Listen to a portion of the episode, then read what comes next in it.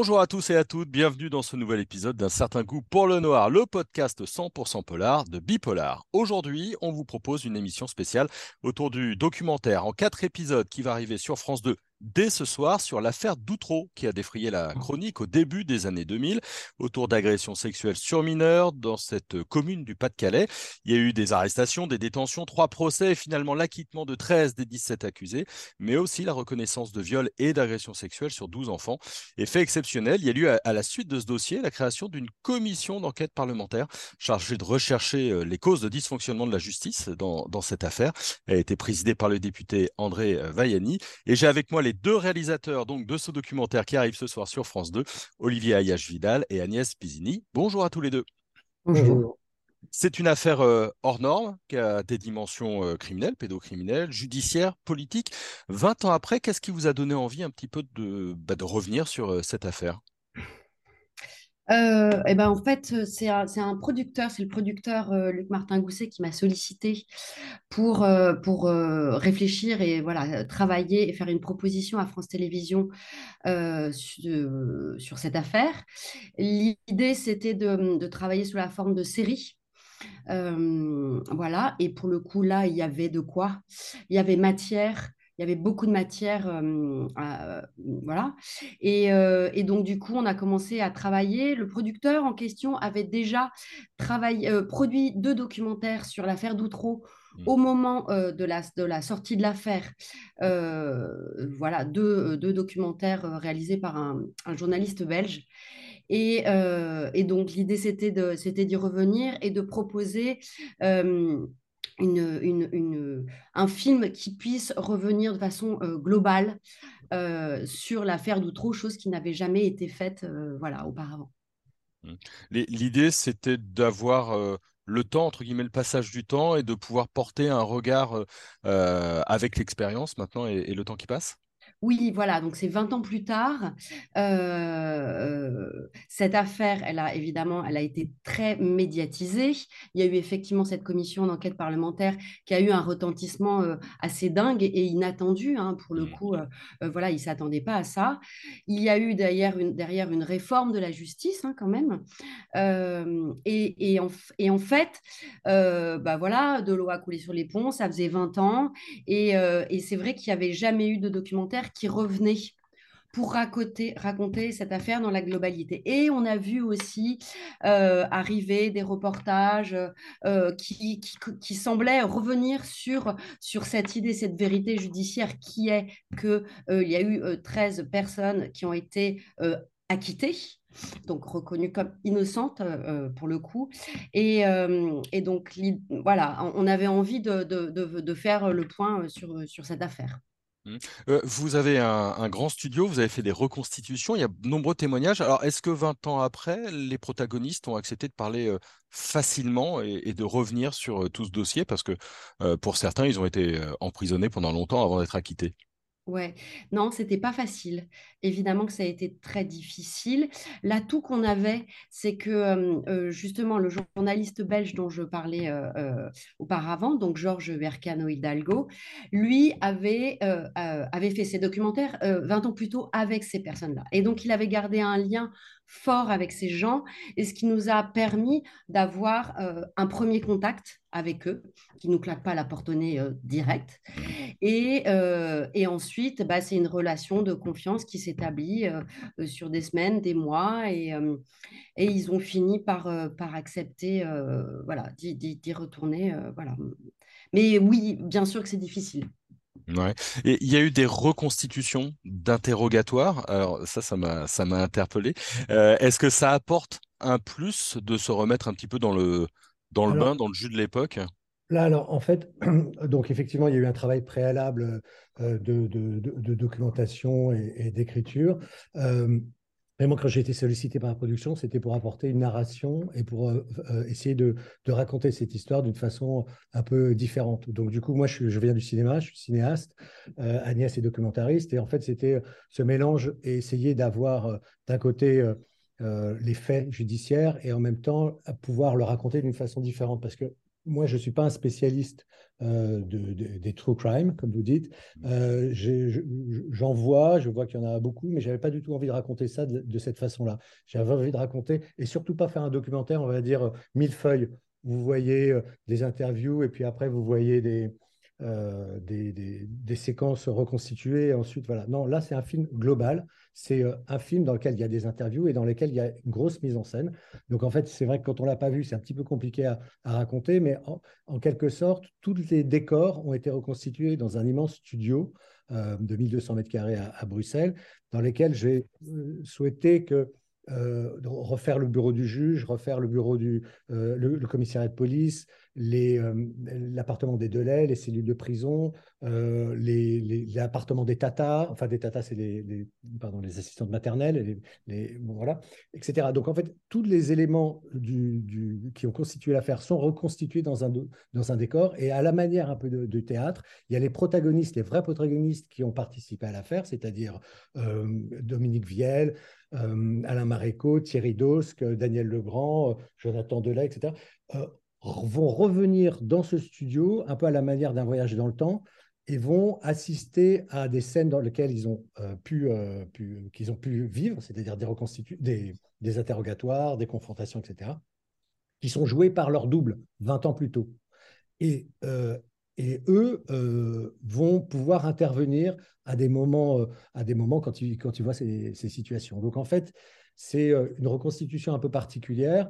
Et à travers ça, il y a les interviews euh, qui ont été faites, il y a voilà, mais ils sont également dans le studio. Donc tout se passe dans ce studio. Enfin, une grande partie du, du, film se passe, enfin des quatre épisodes se passent dans le studio.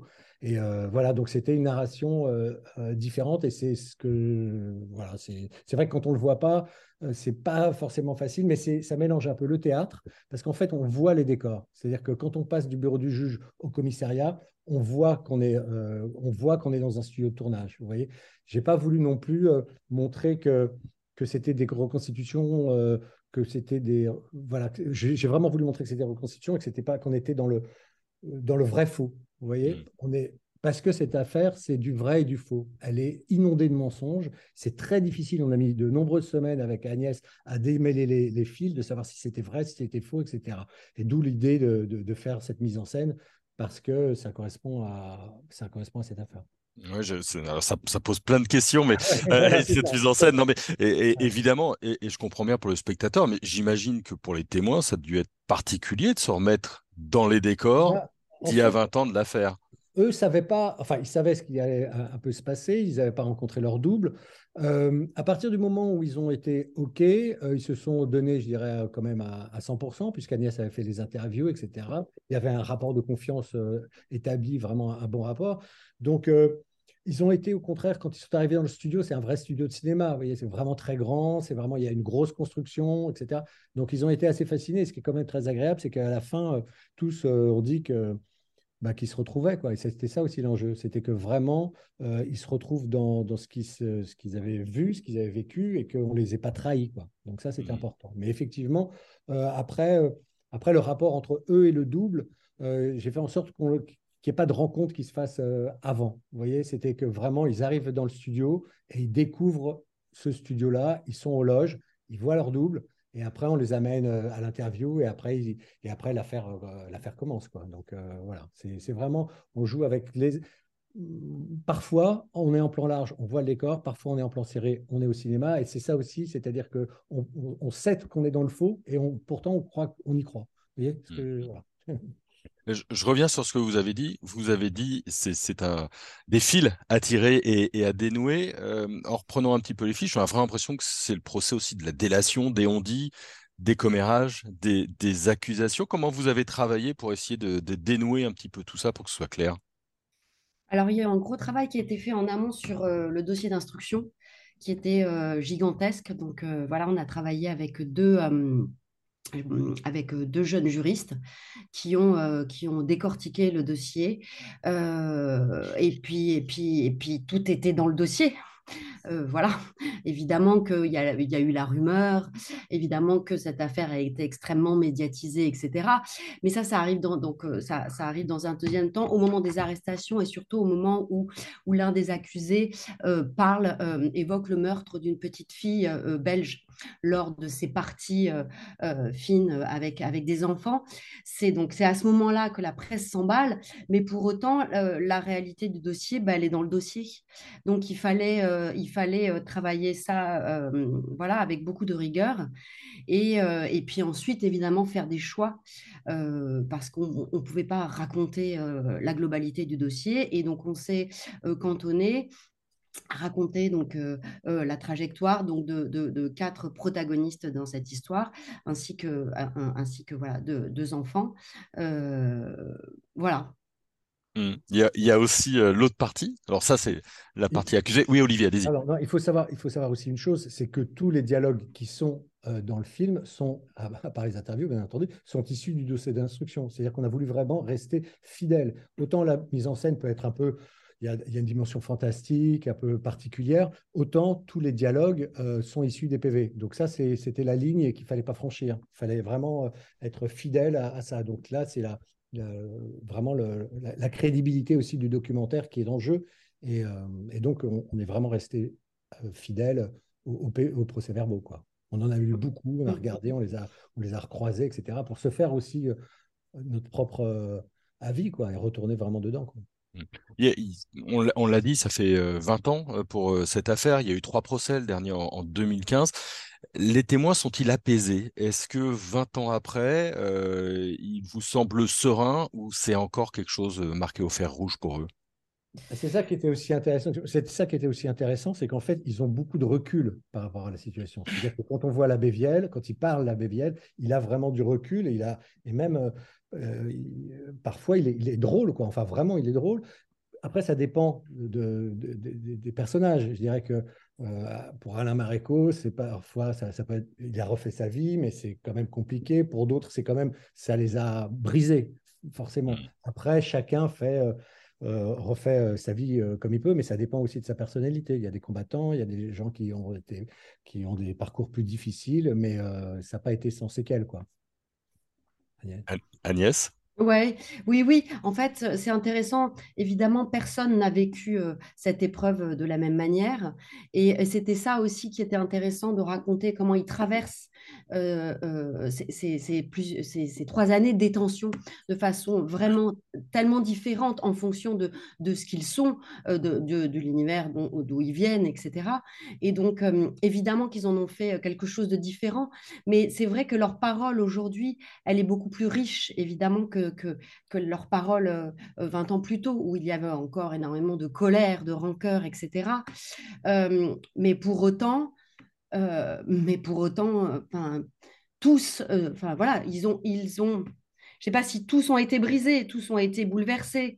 ils ont chacun refait leur vie à leur manière, mais l'émotion, elle est, voilà, elle est toujours là. Et ça a été, les interviews ont duré très longtemps, c'était difficile et, et, et, et, par exemple, Dominique Viel, là, qui a pu voir les, les, épisodes, il, dit Waouh, c'est dur. Et voilà, même de le, de le revoir, évidemment, c'est toujours dur. Et je dirais que pour lui, à la limite, c'est celui pour lequel, qui a traversé, on va dire, l'épreuve sans moins de dommages collatéraux. Mmh. ça, c'est pour la partie des, protagonistes. Je voulais aussi revenir sur la partie judiciaire, parce qu'il y a eu un emballement, un, fiasco avec ce, juge d'instruction, Fabrice Burgot, dont c'était quasiment la, première affaire. Est-ce qu'avec le recul, on, comprend mieux un petit peu ce qui s'est passé dans ce dossier? Bah, écoutez, j'espère qu'on va comprendre en regardant la série. Euh, oui, c'est-à-dire que c'est vrai qu'on hum, a euh, pointé du doigt, évidemment, le jeune juge Burgot, inexpérimenté, etc. En effet, néanmoins, le juge Burgot n'était pas seul. Le juge Burgot, euh, tous les actes euh, euh, du juge étaient validés par la Chambre de l'instruction, dont le président de la Chambre de l'instruction qui, qui témoigne hein, dans le film, par le procureur aussi, hein, qui était là, qui suivait l'affaire et qui, qui a jamais requis à un moment donné contre, contre le juge. Donc, il il n'était pas seul. Et, et, voilà, ce sont des, on va dire, un, des errements collectifs de la justice. Et après, on pose aussi évidemment la question de la prise en charge de la parole de l'enfant par, euh, par les enquêteurs et les policiers euh, qui, ont, mené l'enquête. Euh, voilà, les, les, la procédure n'était pas la même que celle qu'on a aujourd'hui sur la prise en charge de la parole de l'enfant. Et, et, voilà, il y a certainement des... Enfin, ce serait, je pense pas passer comme ça aujourd'hui. Voilà. Vous, vous avez passé plusieurs mois euh, à, faire ce dossier. Quel est votre regard sur, sur toute cette affaire? On utilise souvent le terme de fiasco. Est-ce que c'est vraiment ça pour vous? Mais il y a aussi une vraie, véritable affaire euh, euh, derrière, parce qu'il y a des, des personnes accusées et, condamnées. Qu'est-ce que vous en retenez? C'est difficile, évidemment, j'imagine plein de choses, mais quel regard vous portez sur cette affaire d'Outreau? Bah, Nous, on avait à cœur de, de de montrer qu'il euh, y avait eu des victimes dans cette affaire. C'est-à-dire que souvent, dans les, dans les émissions, les, papiers ou, ou, les reportages, les gens ont, cherché à prendre parti. C'est-à-dire qu'il euh, euh, y avait soit que des enfants victimes ou alors que, des, que, des, que des enfants menteurs. bon, voilà. Donc, nous, on raconte qu'il y a eu évidemment des enfants qui ont été abusés. Il était hors de question de faire l'impasse là-dessus. Voilà, c'est la vérité. Donc, on, parle de, cette, de, ces abus perpétrés par un couple ainsi que euh, leur couple de voisins.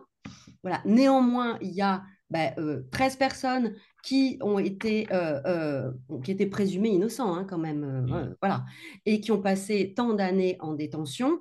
La question, c'était bah, comment c'était possible à l'époque de se retrouver en prison avec un, dossier qui était quand même très, très, très léger. Voilà. Oui, ça pose vraiment la question, euh, au-delà de l'affaire euh, d'inceste, de l'emprisonnement préventif. C'est ça aussi cette question. Parce que sans emprisonnement préventif, euh, les dégâts auraient été bien moindres. Au-delà, de, évidemment, des abus et des viols des, enfants de lait. Quoi. Hmm. Merci beaucoup à tous les deux, Olivier Ayage-Vidal et, Agnès Pizzini. Merci. Hein, on, le rappelle, l'affaire d'Outreau, donc c'est ce soir 21h10 sur euh, France 2. Les quatre épisodes sont déjà disponibles sur euh, France euh, TV. On, vous souhaite beaucoup de, spectateurs pour cette affaire qui véritablement aura marqué les, les, annales judiciaires. Un certain goût pour le noir, c'est terminé pour aujourd'hui, mais évidemment on revient très vite et puis abonnez-vous comme ça, vous aurez une petite notification à chaque nouvel épisode. Merci à tout le monde et bonne journée. Merci. Merci beaucoup.